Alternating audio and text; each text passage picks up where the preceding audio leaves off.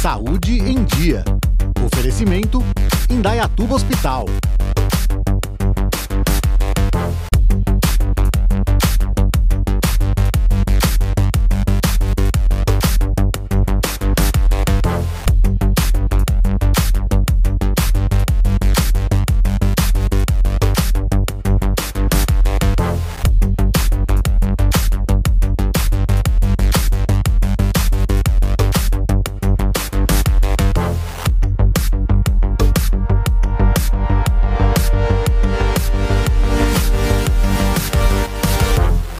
Amigos. Está começando mais um Saúde em Dia. Hoje a gente vem, vem com um tema bem interessante, um tema oncológico. Eu trago aqui o Dr. Pedro Ricardo Fernandes, médico especializado em oncologia, em oncologia. É, esteve aí por um bom tempo no Hospital do Câncer de Barretos, né, doutor? E queria agradecer a sua presença aqui no programa Saúde em Dia. Eu que agradeço. Olá a todos. Agradeço a oportunidade aí de a gente poder esclarecer algumas coisas aí para a nossa comunidade, levar informação. Agradeço a oportunidade, o convite. E o bate-papo vai ser bem legal, porque a gente vai é, levar para vocês aí uma novidade, mas inicialmente a gente vai entrar no, na questão como é que está esse momento da pandemia para os doentes oncológicos, né? Porque é um, é um momento que todos os médicos vêm passando por uma certa dificuldade, né? É, Porém, vocês que estão nesse tratamento com os, doente, os doentes oncológicos, como é que está sendo isso? Terrível, terrível porque são pacientes com a doença potencialmente letal, se não tratada, mata. E não está sendo tratada, não está sendo bem tratada e não está sendo nem sequer diagnosticada. Caiu drasticamente o número de diagnóstico de câncer, mas não caiu o número de câncer, de diagnóstico. Então a gente teme que vai vir depois da pandemia aí uma avalanche de diagnósticos e infelizmente muitos diagnósticos devem vir avançados, tardios, que daí diminui obviamente a curabilidade e a gente não está conseguindo encaminhar paciente, internar, vaga de UTI, nem mesmo às vezes vaga de enfermaria. E estou dizendo isso daí em relação até aos hospitais privados. Você imagina então no sistema público. Então tá triste. E isso que você colocou, Pedro, realmente é uma verdade. E a gente recentemente recebeu aqui no programa o Dr. Stephanie, que é um oncologista clínico, e ele colocou exatamente a mesma coisa. Tá. Que os pacientes existem, não diminuíram, porém o, o número de diagnósticos novos caiu drasticamente. Tá caótico. E assim, o câncer sempre foi uma pandemia. O câncer já historicamente é pandêmico e em ascensão. Daí vem uma outra pandemia e a gente agora assiste o nosso sistema de saúde congelado. Fizeram só um pouquinho de um circo dentro de um estádio de futebol, outro circo dentro de um outro estádio de futebol, e a gente não vê nosso sistema de saúde ampliando de forma concreta, sólida, perene, que vai ficar. A gente perdeu uma maior oportunidade da nossa geração de ampliar nosso sistema de saúde com esses bilhões aí que sumiram e que poderia ter atendido os pacientes oncológicos, os pacientes com Covid, os pacientes cardiovasculares de urgências, neurológicos graves. E tá todo mundo na calçada e sempre estiveram na calçada, mas agora a gente tinha oportunidade, tinha verba, tinha mobilização social, só que a coisa não chega lá no, no paciente. E é, esse trabalho oncológico é um trabalho muito importante. E o que a gente vê, principalmente nos últimos anos, vou colocar a última década, que a medicina avançou muito na questão do diagnóstico, né, Pedro? Exatamente. Então, o paciente ir fazer o check-up é o grande diferencial. Né? É o grande diferencial. Você pegar o câncer antes dele dar sinal, antes dele dar sintoma, pegar na prevenção. E por falar em prevenção, mais importante do que pegar antes de dar sinal, antes de dar sintoma, quando a coisa é microscópica, que é bastante curável, que mais da metade dos cânceres hoje são curáveis, graças a Deus, mas mais importante que essa prevenção é a prevenção primária, que é você ter um estilo de vida saudável. Isso aí previne mais da metade dos casos de câncer seguramente. Não fumar, não beber muito, comer saudavelmente, que não é segredo para ninguém o que é porcaria, o que não é. Isso daí não previne só o câncer, previne também a maior parte dos casos de doenças cardiovasculares, que estão ali pareadas com as maiores causas de morte no mundo cardiovascular, oncologia e trauma. Então, com vida saudável, você consegue, consegue diminuir drasticamente a incidência de câncer. E isso aí as pessoas não levam a sério. Que elas falam assim, ah, mas o câncer é genético, se tiver com a genética ruim, se na família teve, vai ter, se não teve, não vai ter, não tem nada a ver. Todo câncer realmente é genético. Mas só uma minoria que é hereditário, que é o genético passado de pai e mãe para filho e filha. A maioria é pelo estilo de vida e por um azar da natureza daquela pessoa, uma mutação genética durante a vida daquela pessoa que não foi herdada do pai e da mãe. Então tem que prestar atenção, pelo menos uns cinco dias da semana, viver de forma saudável, decente.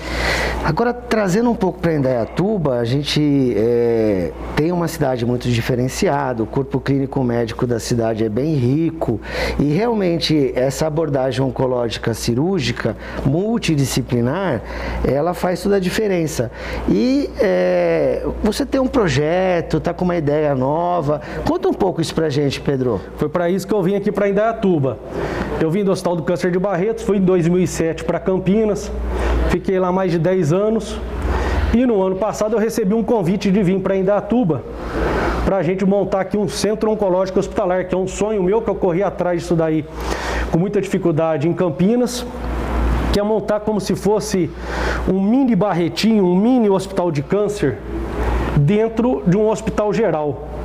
Para o tratamento do paciente oncológico não ser uma coisa fragmentada, que é bom para o paciente oncológico e é bom para o cirurgião oncológico, oncologista clínico, para todo mundo ali que está envolvido com o paciente oncológico, que o tratamento não fica fragmentado. Porque o, tratamento do paciente oncológico, ele constitui de vários profissionais, de várias áreas ali focada na oncologia, mas não pode ser fazer a quimioterapia num lugar distante, a cirurgia em outro lugar distante, a nutrição em outro lugar distante, e faltar a fisioterapia, aí vai fazer a radioterapia no outro lugar. Então fica o paciente jogado em vários locais distantes, isso prejudica demais o tratamento oncológico. Então a gente conseguir juntar isso tudo no mesmo ambiente todos os dias, aquilo completo do diagnóstico, a cura ou até os cuidados paliativos, isso é o ideal, que é o que eu vivi no Hospital de Câncer de Barretos.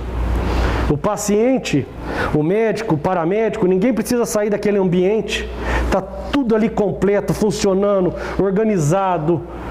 Então você vê que o tratamento é muito menos difícil e com resultados muito melhores, incomparáveis. Então esse é o, é o projeto, esse é o sonho. E é, esse projeto, esse sonho, você vem discutindo isso já é, recentemente com é, parceiros novos? Vem, vem discutindo isso daqui.